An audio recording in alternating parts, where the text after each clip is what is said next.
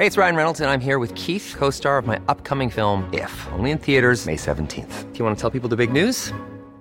All right, I'll do. Sign up now and you'll get unlimited for $15 a month in six months of Paramount Plus Essential Plan on us. Mintmobile.com slash switch. Upfront payment of $45 equivalent to $15 per month. Unlimited over 40 gigabytes per month. Face lower speeds. Videos at 480p. Active Mint customers by 531.24 get six months of Paramount Plus Essential Plan. Auto renews after six months. Offer ends May 31st, 2024. Separate Paramount Plus registration required. Terms and conditions apply if rated PG.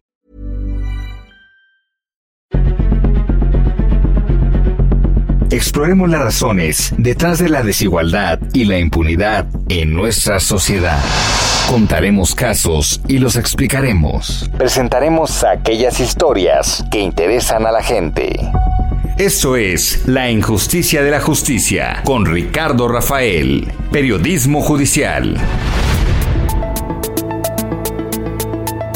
¿Qué tal? Buenas noches, soy Ricardo Rafael, le doy la bienvenida a La Injusticia de la Justicia aquí en 985 del Heraldo Radio, un programa semanal dedicado pues a estudiar expedientes uh, jurídicos, en este caso expedientes criminales. Hoy de nuevo hablaremos del caso Ayotzinapa. Lo hicimos la semana pasada, pero entre el jueves de la semana pasada y hoy eh, nuevos hallazgos, nueva evidencia surgió. Concretamente estas conversaciones sostenidas por presuntos perpetradores de la desaparición de los estudiantes, que estuvieron siete años en manos del ejército y que apenas han sido dadas a conocer.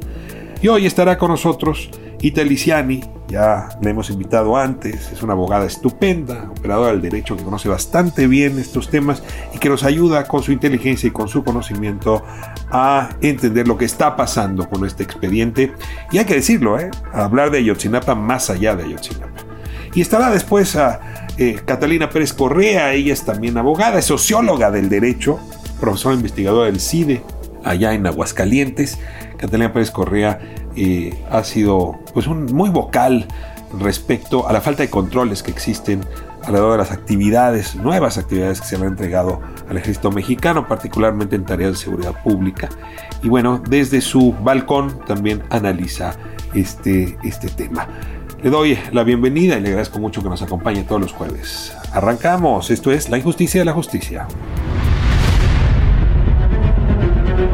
Arrancamos, como lo anuncié hace un momento, la entrevista con Nita Liciani, especialista en temas uh, jurídicos y particularmente en temas penales. Itali, qué gusto saludarte. Ya te volvimos cliente frecuente de este programa. Me da mucho gusto tenerte aquí. Hola, mi querido Ricardo. Un placer para mí ser clienta frecuente y como siempre un placer estar contigo. Creo que quien mejor se beneficia es la audiencia, que sí nos ayudas a entender pues estos temas que de pronto sí parecen como de serie de televisión o no sé, de programa policíaco enredadísimo. Eh, pero pues voy, voy despacio. Y tal y como decía en la introducción hace un momento, eh, el subsecretario de Gobernación Alejandro Encinas Rodríguez, que a, la vez es el, la, cabeza ¿no? de la comisión uh, investigadora para el caso Ayotzinapa, em, eh, hizo públicas, ¿no? son conversaciones que presuntamente estaban en manos del ejército y que habrían tenido lugar pues la noche de la desaparición de los estudiantes. Eh, voy a hacerte varias preguntas muy puntuales tratando de entender la dimensión de estas uh, intervenciones.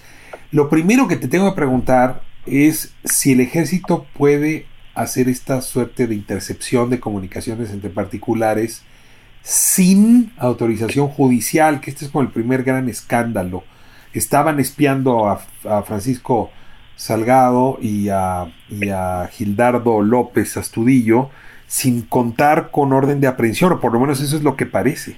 Claro, bueno, respondiendo puntualmente a la pregunta, no. Sin autorización judicial no se puede intervenir ninguna comunicación por parte de ninguna autoridad. Tenemos un mandato constitucional en el artículo 16 que sí permite intervenir comunicaciones de particulares pero siempre y cuando lo autorice un juez, que además no es cualquier juez, Ricardo, es una facultad exclusiva de los jueces de distrito, es decir, jueces federales, y la Constitución dice que será petición de la autoridad competente. Ahora ahí se desdobla esto a través de básicamente dos normas. Uno es la Ley de Seguridad Nacional, que es donde entraría, entiendo yo, este tema, y el otro es el Código Nacional de Procedimientos Penales. Normalmente en el, en el marco de una investigación criminal, no solo de delincuencia organizada, puede ser un feminicidio, puede ser un secuestro, un delito de trata de personas, hasta una extorsión probablemente, tal vez haya necesidad de desplegar este acto de investigación, para lo cual, eh, otra vez, no cualquier ministerio público lo puede pedir, tiene que ser el fiscal general o el procurador general o en quien él delegue la facultad. Esto normalmente se baja a través de acuerdos de los procuradores y se faculta a los subprocuradores. ¿Sí? O sea, el MP de Barandilla, digamos, no puede solicitar la intervención. ¿Por qué? Porque hay un derecho de privacidad que se va a violentar en contra de una persona que probablemente ni siquiera está detenida. Ahora, cuando hablamos de temas de seguridad nacional, la ley de la materia entre otras instituciones, eh, encarga esta sensible tarea al Ejército, Fuerza Aérea Armada y la Marina. Y los faculta también para labores de eh, inteligencia, sobre todo en materia de seguridad nacional, a poder solicitar estas autorizaciones bajo las mismas reglas que lo hace la autoridad ministerial. Entonces, eh, ¿puede el ejército intervenir una comunicación en particular? Sí ¿Puede hacerlo sin autorización de un juez de distrito? La respuesta a todas luces es no. Te detengo aquí. Las investigaciones y luego los juicios, los procesos, atienden a, pruebas, a evidencia, ¿no? Pruebas de cargo, pruebas de descargo. Si el fiscal presentara esta grabación que fue obtenida ilegalmente, ¿el juez podría recibirla y podría incluirla en el proceso? ¿O está obligado a expulsarla del proceso por su, por su, ilegal, por su naturaleza ilegal? Sería el segundo supuesto, Ricardo. Cualquier prueba obtenida con violación de derechos fundamentales es nula. Esa también es una regla constitucional. ¿Y esto qué significa? Que no puede tener ninguna validez en ningún proceso legal. Entonces, tendría que haber un debate sobre su admisión y el juez naturalmente tendría que excluirla y ni siquiera estaría posibilitado a escuchar el contenido de la conversación para no viciar su perspectiva jurídico penal sobre el asunto. Es una, una, una prueba que a todas luces en cualquier etapa del proceso penal sería una prueba ilícita y no podría ser admisible ni desahogada, por supuesto. O sea, es una prueba que nació muerta. Sí, fíjate, tenemos un antecedente que seguramente el auditorio conoce y desde luego tú también, que es el caso de Mario Marín, el gober precioso, ¿te acuerdas? Que justamente eh, eh, se dan a conocer algunas eh, intervenciones donde él habla con este empresario Kamel Nasif y se refieren a pues esto terrible, ¿no? Que vive eh, una colega tuya, Lidia Cacho, el asunto finalmente llega a la corte y la corte determina que no pueden ser tomadas en cuenta esas grabaciones porque no hubo una autorización de un juez.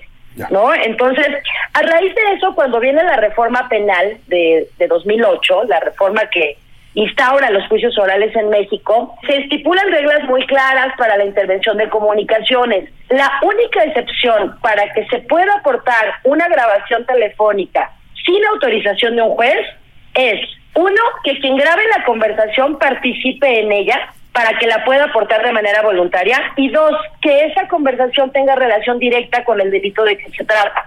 Ejemplo así súper clarito, un secuestro. Entonces la familia graba la llamada de los secuestradores pidiendo el rescate. La familia en calidad de ofendidos del delito podrían ofrecer como prueba esa grabación. ¿Por qué? Porque están formando parte de esa conversación telefónica y dos, tiene relación directa con el delito. Fuera de ese supuesto, solamente es con autorización de un juez federal, sea el ejército, sea la marina, sea un ministerio público, sea quien sea. Ahora, déjame mover la discusión al siguiente momento. Te decía hace un momento, la autoridad que está hoy encargada de esta comisión de Ayotzinapa, concretamente Alejandro Encinas, le entrega a varios medios de comunicación, destacadamente el Universal y Milenio, estas grabaciones. Eh, yo te pregunto si esta autoridad incurre en alguna falta o incluso en algún delito, pensando en que el hacer públicas estas, estas grabaciones, incluso que tienen, aunque sea naturaleza de indicio, pues no, no podrían alertar a los probables perpetradores o no podrían alertar a quienes estuviesen interesados en ir a sacar los restos que supuestamente estaban en Pueblo Viejo. Lo voy a hacer la pregunta de manera más puntual. El haber hecho pública esta grabación no obstruye justicia, no incurre quien lo hizo en el delito de obstrucción de, de justicia y algún otro delito o falta eh, relacionada con la responsabilidad que tienen los servidores públicos? Desde luego, eh, no nada más se pone en riesgo la investigación, sino que en efecto hay una responsabilidad eh, penal porque la investigación obedece a un principio de secrecía. se decía que, por ejemplo, en el sistema anterior la investigación y el juicio pues prácticamente eran secretos. Hoy hablamos de que la investigación se sigue con sigilo, y el juicio, y bueno, no solo el juicio, sino en general las audiencias son públicas. Y solo puede restringirse su publicidad en casos muy puntuales cuando así lo considere el juez. Por ejemplo, que esté en riesgo la seguridad nacional, que hablemos de delitos sexuales, que peligre un secreto comercial, bancario, etcétera. Entonces, el hecho de que un funcionario del Poder Ejecutivo Federal haya sido quien da a conocer a la luz pública esta información, eh, desde luego que atenta contra esa secrecía, porque recordemos que es una investigación abierta y en curso. Yo no sé hasta qué punto realmente siguen integrándola e investigando lo que haya o no sucedido, pero jurídicamente es un asunto donde no hay una sola sentencia eh, firme, ya sea condenatoria o absolutoria, en contra de todos los que han estado involucrados a lo largo de todos estos años. Entonces, definitivamente hay responsabilidad, Ricardo, pero fíjate, también te da cuenta, es un botón de muestra de cómo se llevan las investigaciones en México. Si en un caso como Ayotzinapa, donde ha estado puesta la mira no solo de los mexicanos, sino del mundo entero, pasan este tipo de cuestiones, es decir, hay recabación de prueba ilegal, hay filtraciones, hay información que ha sido omitida. Imagínate en un asunto del ciudadano de a pie, cualquier asunto común de los que ni siquiera nos enteramos.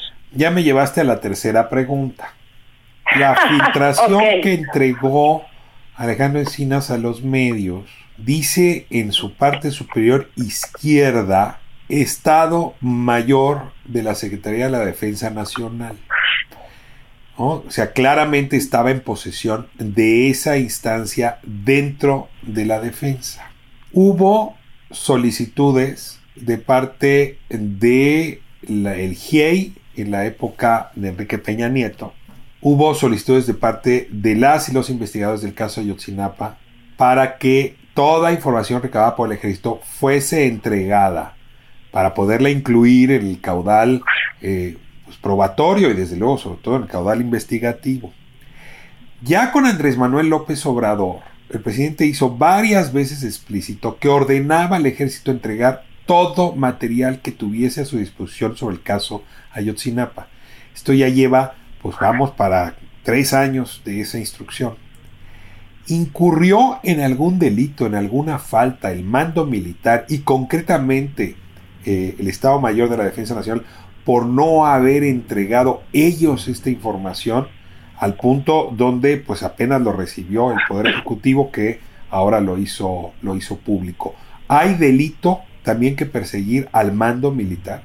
Sí, por supuesto que hay delito y fíjate, qué bueno que lo, que lo traes a la mesa. Yo soy de la idea de que ni siquiera era necesaria la instrucción del presidente de la República es reprochable en términos políticos que aún con esa instrucción de por medio y que además fue un mandato público, no hayan obedecido porque él es el jefe eh, supremo de las Fuerzas Armadas, del Ejército y de la Marina. Pero en términos jurídicos ni siquiera hacía falta esa indicación porque hablamos de una investigación penal de comisión de delitos y ahí la máxima autoridad es el Ministerio Público. Y aunque al ejército y a la marina no les gusta, el que tiene el mando y la conducción de la investigación es el Ministerio Público. Entonces, si ellos intervinieron, porque desde hace algunos años el esquema de seguridad pública los ha obligado a, a intervenir violando toda regla de autoridades civiles que de manera exclusiva debieran atender tareas de seguridad pública, eh, me parece que, que no se ha entendido del todo que esa función la despliegan bajo el mando de una autoridad ministerial. Pero también pudiera ser, Ricardo, como suele suceder, que las, las áreas de inteligencia en materia de seguridad nacional muchas veces despliegan estos esquemas, por ejemplo, de intervención de ciertos objetivos, sobre todo con fines de prevención.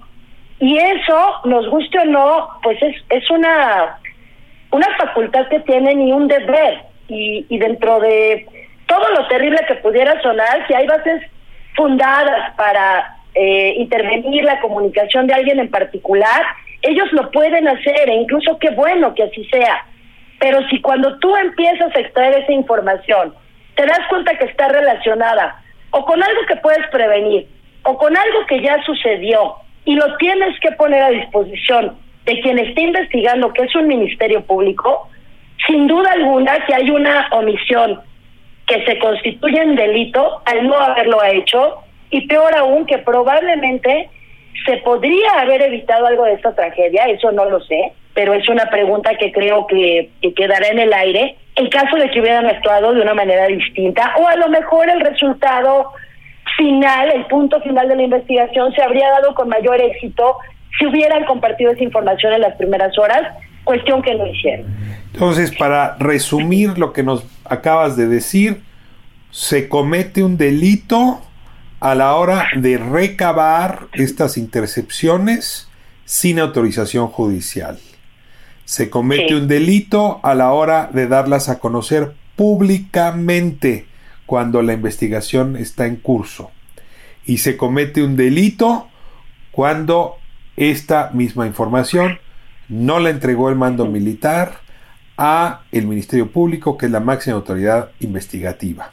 Entonces estamos ante tres delitos importantes y como dices, si esto ocurre en el caso Ayotzinapa, imaginemos cómo ocurre lo demás. Ahora, déjame ponerte algunos eh, argumentos eh, para ver si eso aligera la carga, digamos, de las acusaciones. Si mal no recuerdo, el Instituto Nacional de Transparencia y Acceso a la Información Pública, el INAI, decretó desde el 2016 o el 2015 que el archivo o todo el, expediente de Ayotzinapa por contener violación grave a derechos debía hacerse público porque nuestra legislación así lo prevé. Violaciones graves de derechos ameritan eh, quitar la secrecía. Entonces, hay quien diría, bueno, no tiene nada de delictivo entregar esta información cuando tendría que ser pública porque así lo mandató el INAI. Y de una vez aprovecho para contarte un argumento que Carlos Marín, periodista que publica eh, diario en el periódico Milenio, en una columna firmada el día de ayer que dice no fue alambreo, son textos de chats, dice que una fuente avesada en materias de seguridad le hizo notar que estos diálogos a los que hemos hecho este, referencia entre Gildardo López Astudillo y Francisco Salgado eh, no se obtuvieron mediante una intercepción telefónica, sino que eran chats entre estas dos personas que López Astudillo guardó en su teléfono y que cuando fue detenido por el ejército le quitaron el dispositivo y ahí encontraron esta información. Así es que no habría sido una intercepción ilegal, sino eh, que una información obtenida después de la detención. Eh, eh, esto no los esculpa para haberse guardado la información todos estos años, pero sí los esculparía para el tema de la intervención ilegal. Pruebas de descargo, te las vuelvo a repetir, A, no fue alambreo, como dice Marín, fueron textos de chats. Y dos, como es violación grave a, derechos, entonces esta información podía entregarse a la prensa sin que se vulnerara el marco constitucional. Bueno, en la primera no, no importa que no haya sido alambreo, si me gusta el término, porque cualquier eh, intervención a un dispositivo eh, telefónico o móvil requiere autorización judicial, la misma de la que hablábamos hace rato. No nada más es la intervención de llamadas, para obtener una imagen, un video, una nota de voz, eh, screenshots de conversaciones de, WhatsApp, etcétera, se requiere también autorización judicial porque igualmente, Ricardo, es información sensible que abarca o más bien se engloba dentro de este derecho a la privacidad. O sea, imagínate que tú y yo estábamos echando un café, yo voy al baño y dejo mi teléfono sin la clave y como yo te lo dejé ahí, pues tú te pones ahí a ver mis conversaciones de WhatsApp. Pasa exactamente lo mismo, creo que es una forma muy clara de entenderlo. El hecho de que yo te deje ahí mi teléfono, es más, te lo entregue y te diga, oye, si, a, mí me detiene el ejército por cualquier motivo y yo llevo mi celular, mi dispositivo celular, el ejército no podría abrir ese celular y extraer información sin autorización judicial. Punto. Así es. La llave la tiene el juez de distrito. Así es. Ni el ejército, ni un policía ministerial, ni uno de seguridad pública, ni absolutamente nadie. Solo estarían facultados en todo caso a asegurar el objeto e iniciar la cadena de custodia. Eso sí, no te van a preguntar si quieres o no entregarlo. Eso sí lo pueden hacer, pero para intervenir el teléfono, ya sea eh, desde quitarle la clave y ver el contenido del teléfono o rastrear conversaciones, por ejemplo, por escrito, se requiere autorización de un juez y además fíjate que esta autorización no es lisa y llana, se faculta expresamente a, a ciertos servidores públicos. Estas intervenciones no pueden ser por más de seis meses. La autoridad que lo pide tiene que reportarle al juez de distrito qué información obtuvo, qué le sirvió, qué no le sirvió y lo que no le sirvió ponerlo a disposición del juez de distrito para que se proceda a su destrucción. O sea, como ves, son reglas súper puntuales que todas ellas fueron violadas. No importa que esto haya ocurrido en 2014, o sea, entonces esta norma era tan vigente como hoy. Efectivamente, entonces eso digamos que no los exculpa en lo más mínimo. Y la segunda pregunta, eh, cuando decimos que el archivo, el expediente de Ochinapa es eh, de, violación grave de derechos y por lo tanto, dice el INAI, tenía que ser público para cualquiera que pudiéramos ah, eh, eh, observar datos sobre él. ¿Esto no es culpa, Alejandro Encinas, de haber entregado la información a los medios? No, porque Alejandro Encinas no es el responsable de la investigación ministerial, lo es el Ministerio Público. Él es un funcionario del Poder Ejecutivo. Hoy tenemos además una Fiscalía General de la República que se supone es autónoma vemos que no es autónoma. Él encabeza una comisión encargada de ser el enlace con las familias, con los colectivos, con las autoridades, eh, etcétera. No es el responsable de la investigación, Ricardo. Ahora, también la decisión del INAI es bastante cuestionable porque la ley establece que la información contenida en carpetas de investigación o averiguaciones previas en curso es reservada por ley. Entonces, no importa que sea violación grave a derechos, que haya una declaratoria de este estatuto pues, del expediente. Pues no, porque sigue siendo una investigación en curso, ¿no? Pero bueno, ahí sería meternos con la decisión del INAI, que hasta donde recuerdo, también la FGR impugnó, porque por un lado la ley les impone esa obligación y por el otro lado una autoridad que es la responsable de, de determinar qué información es pública y cuál no, les da una instrucción que si ellos cumplieran, eh, incurrirían en un montón de responsabilidades, ya no solo penales, sino también administrativas. Tan es así que el documento que les entregaron originalmente al Universal estaba todo testado, ¿no? Por justamente para proteger la investigación. Y tal y se nos fue el tiempo, la verdad es que siempre es un regalo tener esta clase de derecho contigo, eh, ayuda muchísimo a comprender. Eh, en el siguiente bloque voy a hablar de las implicaciones que puede tener para el ejército, pues haber estado en posesión de esta información, no haberla entregado, y pues ah, dudo que este fuera el único teléfono espiado, pero bueno, yo supongo que por eso también están diciendo que no espiaban. Habrá que, seguir analizando porque pues el ejército eh, sí habría jugado un papel en, ah, en esas ah, semanas en Ayotzinapa, digo en Iguala, sobre el caso de Ayotzinapa, que deja mucho que desear. Ojalá haya oportunidad también de esto hablar contigo más adelante. Por lo pronto te doy las gracias, te saludo y pues sigamos tratando de construir justicia ahí donde no la hay. Así es, mi querido Ricardo, y si me permites un comentario final, es bien importante que se dé un seguimiento a qué va a pasar con, con, con estas responsabilidades que hay, pero que no se desvíe la atención de lo principal. Han pasado siete años y seguimos sin saber qué pasó con esos estudiantes. Muy bien. pues ah, parece que alguien se encargó muy bien de esconder la información, por eso está costando tanto trabajo sacarla a la luz.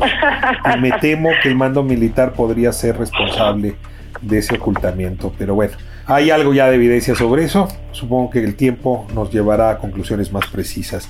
Ita Liciani, muchísimas gracias por estar aquí en 98.5 El Heraldo Radio. Gracias a ti, querido. Un abrazote. Un abrazo.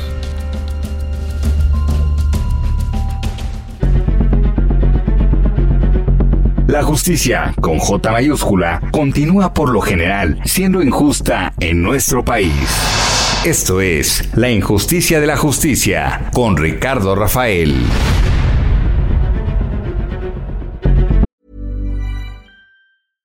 Hey, I'm Ryan Reynolds. At Mint Mobile, we like to do the opposite of what Big Wireless does. They charge you a lot, we charge you a little. So naturally, when they announced they'd be raising their prices due to inflation, we decided to deflate our prices due to not hating you.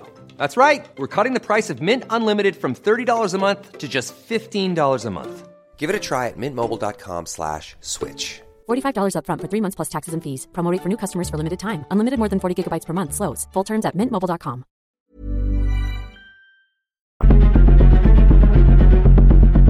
Continuamos con más del periodismo judicial al estilo de Ricardo Rafael.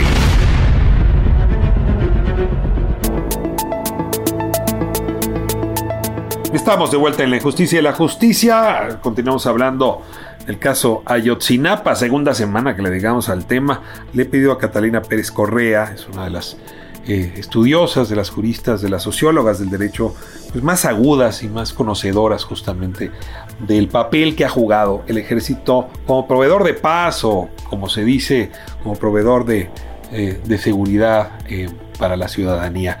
Y pues desde luego que estas filtraciones ponen en cuestión, ¿no? Ponen de manera crítica el acento sobre esas funciones. Catalina, ¿cómo estás? Buenas noches, muchas gracias por acompañarnos aquí en La Injusticia de la Justicia 98.5 del Heraldo Radio. ¿Qué tal, Ricardo? Buenas noches, muchas gracias por la invitación. Catalina, pues analizaba con uh, Italiciani hace un momento pues que hay varios presuntos delitos cometidos por el mando militar en 2014, ¿no? De entrada, pues sí, la, la intercepción de llamadas sin orden judicial o, o incluso el haber abierto los, el contenido de ese dispositivo de uno de los presuntos perpetradores sin orden judicial. No está la orden judicial en el expediente, así es que no la hay. Eh, por el otro lado, pues haber obstruido justicia guardando esa información durante tantos años, se calcula siete años de haberla escondido. Y luego, pues el presidente López Obrador les instruyó que le entregaran toda la información que tuvieran a la Comisión de Ayotzinapa y a la Unidad de Litigio Estratégico para el caso de Ayotzinapa y no entregaron esa información a tiempo. Si tendríamos por lo menos tres violaciones que, que nos dicen que el mando militar no, pues no obedeció al mando civil y no obedeció el debido proceso y se burló, digamos, de las instrucciones que tenían. Y, pues uno se preguntaría si esto fue por negligencia o quizá por un eh, trato cómplice y una vinculación cómplice con la red criminal que operaba en ese momento allá en Guerrero y que presuntamente sigue operando. Yo, te preguntaría cómo escaparse de la ingenuidad o la trampa de la ingenuidad cuando uno observa estos datos, Catalina. No, a ver, eh, yo, yo lo que creo que, que vemos aquí es, alguien ponía en Twitter cuando eh, salió esta información, decía, lo que todos sabíamos pero no teníamos datos y ahora ya tenemos datos al respecto. Creo que lo que lo que sí hay eh, muy claramente es que existe una participación del ejército. No sabemos exactamente si es simplemente una omisión, eh, si es una participación activa. Pero lo que sí sabemos es que se ha rodeado o se ha eh, guardado al ejército, al ejército en un manto de opacidad en el cual pues ha impedido conocer la verdad eh, a través de la información y la participación del ejército. Me parece que, que, es fundamental saberlo y, y, francamente es muy preocupante también eh, por la cantidad de funciones que ahora se le ha dado al ejército que también tienen este velo de opacidad. Creo que sin, sin saber en todas las investigaciones lo que se ha dicho es eh, hasta aquí llegan las investigaciones, no se puede preguntar qué pasó. Eh, no, eh, tú, tú, conoces muy bien la historia de Ayotzinapa, pero cuando se, se entrevistaba al entonces secretario de la Defensa, al general Cienfuegos, le decían, queremos que, querían entrevistar a los soldados y decía no nadie va a entrevistar a los soldados no aquí, aquí hay un, una negativa. a ver una de, de, déjame viajar en el tiempo regresar en el tiempo contigo.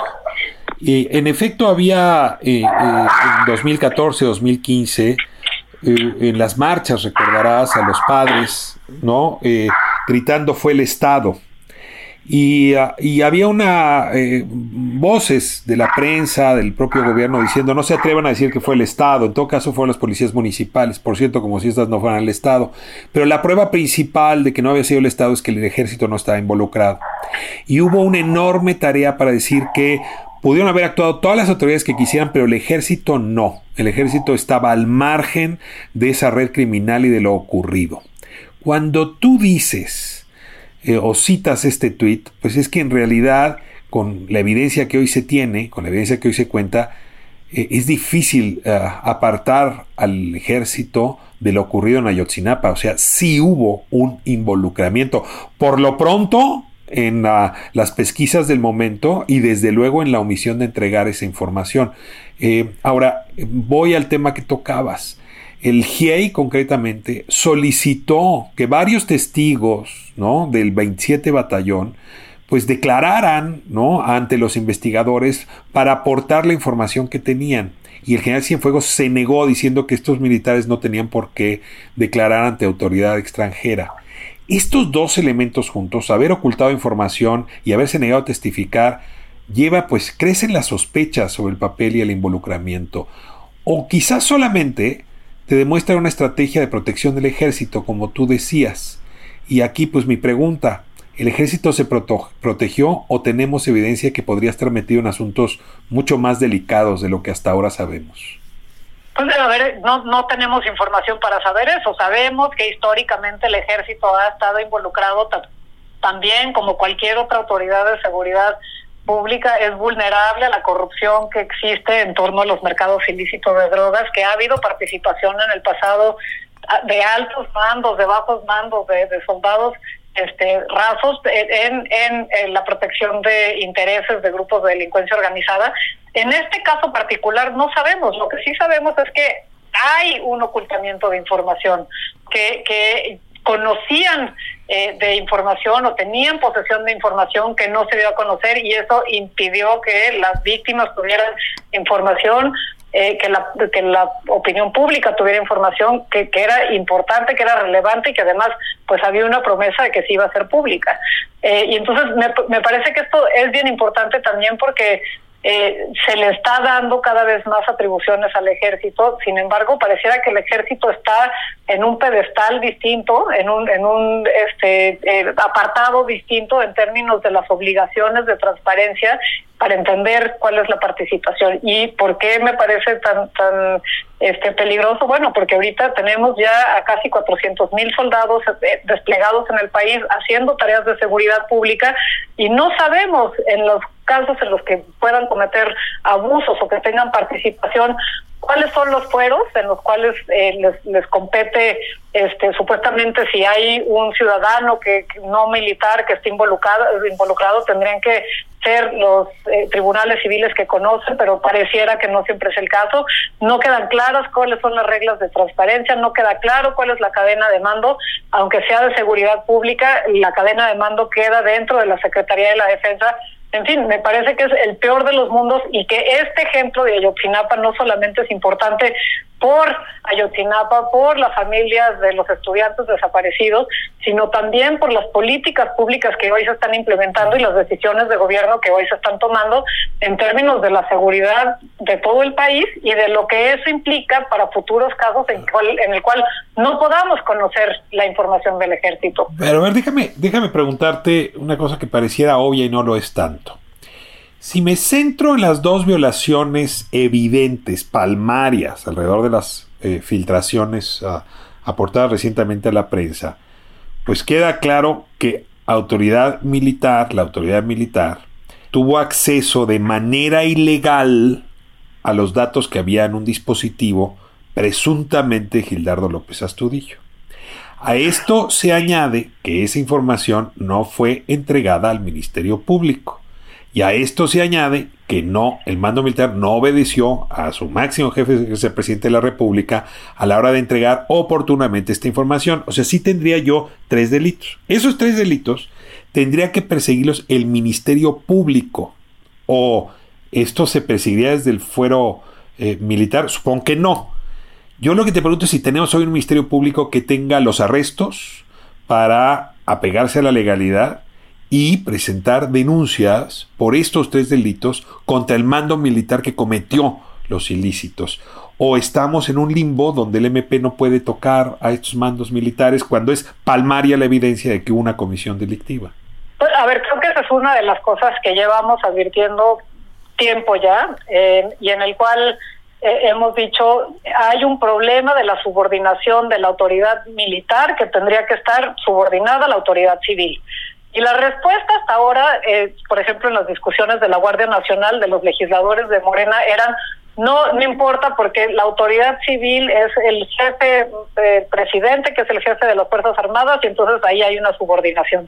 ¿Cuál es el problema? Bueno, pues que todo el resto del cuerpo militar no está subordinado a las autoridades civiles, no está subordinado a las autoridades civiles en términos de transparencia, en términos de eh, pero es transparencia no nada más de sus decisiones, de fundar y motivar, porque hacen las cosas como las hacen, del gasto en el presupuesto, de, de cualquier decisión que se tome. Eh, y aquí, pues, este es un ejemplo más de los problemas que eso lleva. Yo no creo que haya una fiscalía capaz de llevar a juicio a, a un alto mando de la Sedena, ¿no? Eh, lo vimos con, con las acusaciones que se hizo en Estados Unidos por delitos de narcotráfico al general Cienfuegos. No hubo una autoridad civil que fuera capaz de hacer una pesquisa real y creíble sobre qué cuáles los delitos que se le imputaron en Estados Unidos. Perdóname matiz, eh, pero te preguntaría, ¿nuestras leyes no facultan al Ministerio Público para perseguir estos delitos?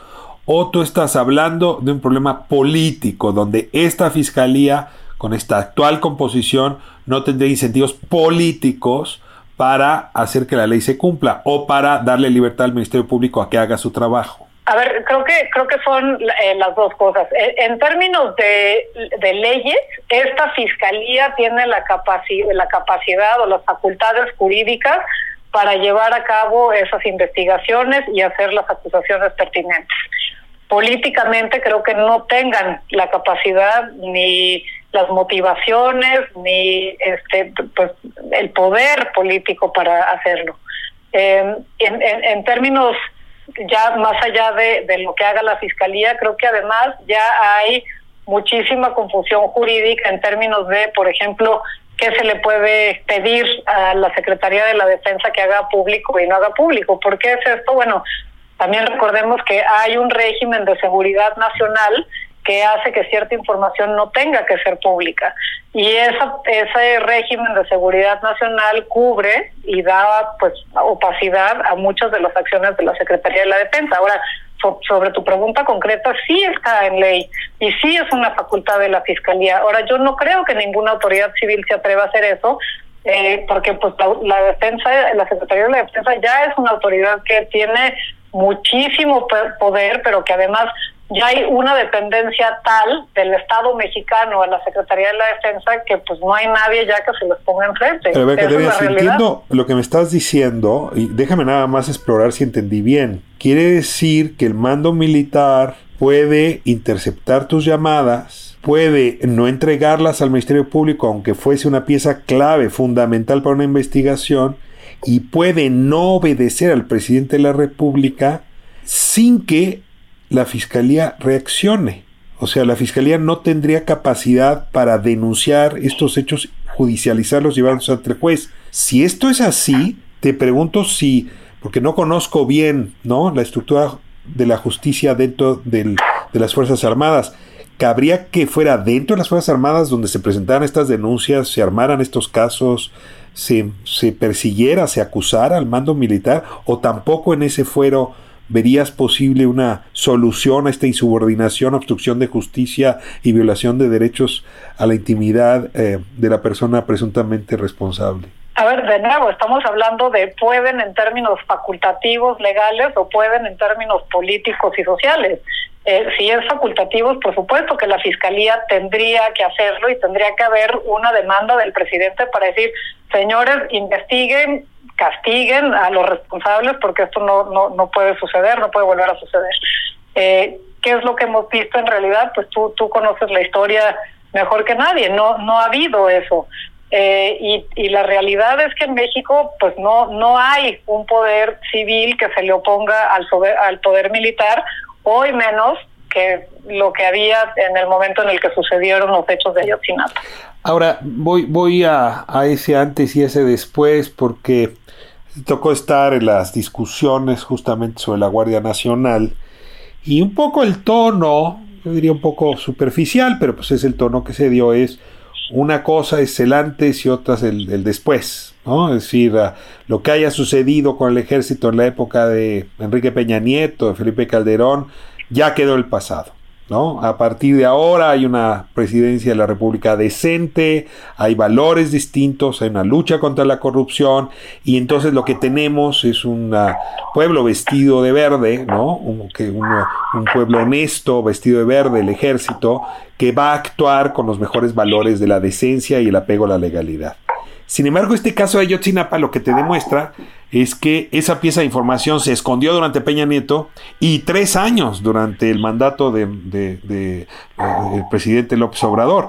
Eh, eh, te pregunto si lo que estamos viendo es que en realidad hay una continuidad, es el mismo ejército de antes que el de ahora y es una mentira que haya cambiado radicalmente eh, a partir del discurso político tampoco me parece que, podemos decir que no ha cambiado nada, porque sí hay cambios que, que se ven.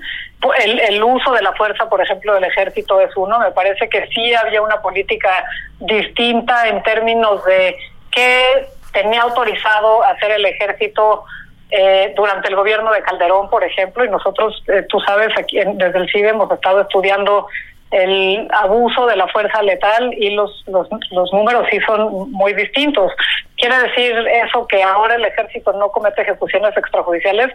No, por supuesto que la cometen ahí. Eh, Tamaulipas es un poco rojo, Nuevo Laredo a cada rato hay denuncias de ejecuciones extrajudiciales por parte del ejército eh, ahí están. Entonces me parece que tampoco podemos decir nada cambiado, es la misma institución. O sea, es, menos, menos desproporcionada la fuerza del ejército, pero todavía tenemos casos aislados de violaciones de derechos humanos, desapariciones, torturas, en fin. Eh, yo no, yo no diría aislados, creo que siguen siendo sistemáticos en algunos lugares y que hay una falta de información para entender en qué consiste esa sistematicidad. Eh, por ejemplo, si se trata de ciertos mandos que los cambian de lugar y repiten, no tenemos esa información porque no no la transparente el ejército, si se trata de ciertos batallones, si hay ciertos entrenamientos, toda esa información no la podemos analizar porque no se publica la institución ni el gobierno. Eh, y eso creo que tampoco podríamos decir que solamente son unos casos aislados. De nuevo, lo que está pasando en, Nuevo Laredo, eh, pues ahí está y me parece que es bien preocupante y hay este focos rojos de, un uso sistemático, un abuso sistemático de, de la fuerza letal. Eh, ahora tenemos el ejemplo de lo que pasó con, con el general Cienfuegos. Eh, fue acusado por delitos de narcotráfico en Estados Unidos. México dijo no, nosotros lo vamos a investigar y juzgar acá. Eh, regresaron a México y al, al, cabo de tres semanas más o menos fue que eh, se concluyó la fiscalía que ya no había suficientes elementos para perseguir una investigación. Bueno, ahorita en el CIBE llevamos cuatro semanas en que la Fiscalía está tratando de darle responsabilidad penal a los investigadores que está persiguiendo. ¿Cómo es posible que le meta tanto empeño a eh, investigar a los investigadores del CONACYT, pero en tres semanas haya decidido que no había suficientes elementos para ni siquiera iniciar una investigación en contra del general Cienfuegos. Entonces, ¿Es la misma institución? No, pero sí es la misma institución en otro sentido. Eh, ¿Qué es lo que pasa dentro del ejército y cuáles son las continuidades? Nosotros vemos quienes hoy están al mando del ejército, pues también eran mandos del ejército en la época de Calderón y en la época de Peña Nieto. Y creo que esas son preguntas que, que no entendemos bien, que no podemos contestar bien, porque no existe la transparencia en la institución, a pesar de ser una institución que está realizando tareas de seguridad pública que tendrían que regirse por los principios democráticos de transparencia de cualquier institución de seguridad pública. Ahora, lo has dicho eh, varias veces, em, a pesar de todas estas fallas, a pesar de todos estos abusos, a pesar de todas estas uh, traiciones a la ley, no lo puedo llamar de otra manera, las Fuerzas Armadas eh, han recibido mayor presupuesto en esta administración, más facultades y se tiene previsto que incluso la Guardia Nacional, que de suyo ya está adscrita, por no sé, en su personal a la Secretaría de la Defensa Nacional, pues la idea es que pase completamente la adscripción, que deje, deje de subordinarse a la autoridad civil. Eh, es decir, no, no solamente es más de lo mismo, es muchísimo más de lo mismo. Em, y, nada más pondría eh, ahora en contraste frente a esta información que eso es lo que quiere la mayoría de la gente. O sea, hay una abrumadora mayoría que dice, y eso está bien, lo que está ocurriendo está bien. ¿Cómo te explicas, de un lado, más poder a una autoridad que debería estar más controlada? Y por el otro lado, una población que aplaude este fuero, ¿no? Que tiene el ejército, esta impunidad para actuar como quiera y esta, sobre todo, falta de subordinación a la autoridad civil. A ver, eh, creo que hay, distintas preguntas ahí que, son importantes hacer. Eh, yo te quiero contar que hace una semana lanzamos un trabajo que hicimos en el CIBE, que es el Inventario Nacional de lo Militarizado, en el cual eh, hicimos una investigación sobre todas las funciones civiles que se le han otorgado al ejército en los últimos 10 años. Encontramos por lo menos 246 funciones civiles que se le han dado al ejército. La seguridad pública es solo una pero hay muchas otras funciones de, de, los civiles que se le han dado a los militares, como eh, funciones y facultades en materia de salud, de aviación, de construcción de obras públicas, de control de migración, de este control de puertos, etcétera, ¿no? Son, son una gran cantidad, 246 funciones civiles que hoy están en manos de los militares. Eh, se justifican todas esas por la incapacidad de las policías de actuar, pues sobre todo de la capacidad de las policías municipales de actuar eh, frente a la delincuencia organizada, por supuesto que no. Eh, entonces hay ahí una primera cosa. No solamente se trata de funciones en materia de seguridad pública, sino también hay funciones de gobierno que hoy se le han otorgado al ejército. Eh, y la otra es, muchas veces se pinta o se, se explica el problema como si todos los problemas de seguridad del país fueran problemas de, crimen organizado. Eh, y no es así. Los problemas de, seguridad del país pasan por, por muchos asuntos. Algunos tienen que ver con violencia intrafamiliar. De hecho, un enorme este número de delitos que se cometen y de problemas que hay en los hogares tienen que ver con violencia intrafamiliar. Hay robo a casa habitación, hay robo de carteras en el transporte público, eh, en fin, una gran cantidad. Es el ejército, la institución que mejor puede llevar a cabo cada una de esas funciones, pues nunca se ha dado información realmente que sustente que esa es una buena política pública o que es realmente el, la respuesta adecuada para poder reducir esos esos delitos. Entonces se pinta como es que las policías municipales no pueden contra la delincuencia organizada. Pues no, pero eso no quiere decir que desaparezcas a las policías municipales y le des todas las facultades al ejército. Entonces se, se ha juntado todos los problemas de seguridad y de violencia en el país como si se trataran de una sola cosa eh, y entonces ha explicado la militarización de la seguridad pública desde ese enfoque, ¿no? Ese ese me parece que es que es un tema. La otra es pues tampoco se ha dado la opción de fortalecer y realmente tomarse en serio el, profesionalizar a las policías. Eh, y entonces, bueno, yo creo que también habría que preguntarle a las personas si usted tuviera una policía civil que no fuera corrupta, que tuviera buen equipo, que estuviera entrenada bien, ¿preferiría esa policía o seguiría prefiriendo al ejército? Y ahí es donde me parece que también hay un engaño en esta idea de las encuestas, eh, porque simplemente decimos, ¿le tienes confianza al ejército? Pues sí, sí, le, tengo, ¿le tienes confianza a la policía municipal? Pues no. Ah, entonces la gente quiere al ejército. Bueno, ¿por qué no vemos las diferencias entre cómo se entrena, cómo se le paga a un policía municipal y cómo se entrena, qué se le paga a un, a un soldado? ¿Cuánto gasta cada institución en publicidad? Me parece que, que también ahí hay muchas trampas acerca de cómo se ha eh, vendido esta idea de que el ejército es la solución a los problemas de seguridad del país, pero sobre todo que como es la solución a los problemas de seguridad, también es la solución a los problemas de corrupción y al sargazo que existe en Quintana Roo y a la construcción de obras públicas que se están dando en la península de Yucatán, ¿no? Yo creo que creo que abarca mucho más de lo que realmente se, se justifica. Catalina, pues seguimos aprendiendo de la época que nos toca vivir y la verdad es que al mismo tiempo pareciera que las lecciones no sedimentan, no agarran raíces y no permiten pues evitar la repetición de los errores. Tienes razón cuando decías Ayotzinapa no solo es ya a estas alturas la desaparición de los muchachos, cosa de suyo muy grave, muy dolorosa, es en realidad una evidencia de las cosas que hemos venido haciendo mal y que no estamos dispuestos a corregir. Y desde luego una de esas es construir como si estuviéramos en el siglo XIX, de nuevo el fuero militar, cuando justamente la democracia pasa por desaparecer los fueros. Catalina Pérez Correa, muchísimas gracias por acompañarnos en la Injusticia y la Justicia esta noche. Muchas gracias a ustedes por la invitación. Pues así cerramos nuestra conversación de esta semana. Ayotzinapa 2, déjenme llamarlo así. Escucharon ustedes a Ita Liciani y también a Catalina Pérez Correa. Y bueno, pues aquí nos encontramos la próxima semana para seguir observando expedientes criminales o expedientes judiciales que vale la pena conocer, entender, porque eso nos vuelve pues mejores personas ciudadanas en nuestro país, pero sobre todo nos ayuda a defendernos cuando la justicia no nos beneficia. Hasta la próxima semana. Hasta aquí la injusticia de la justicia, con el periodista y escritor Ricardo Rafael.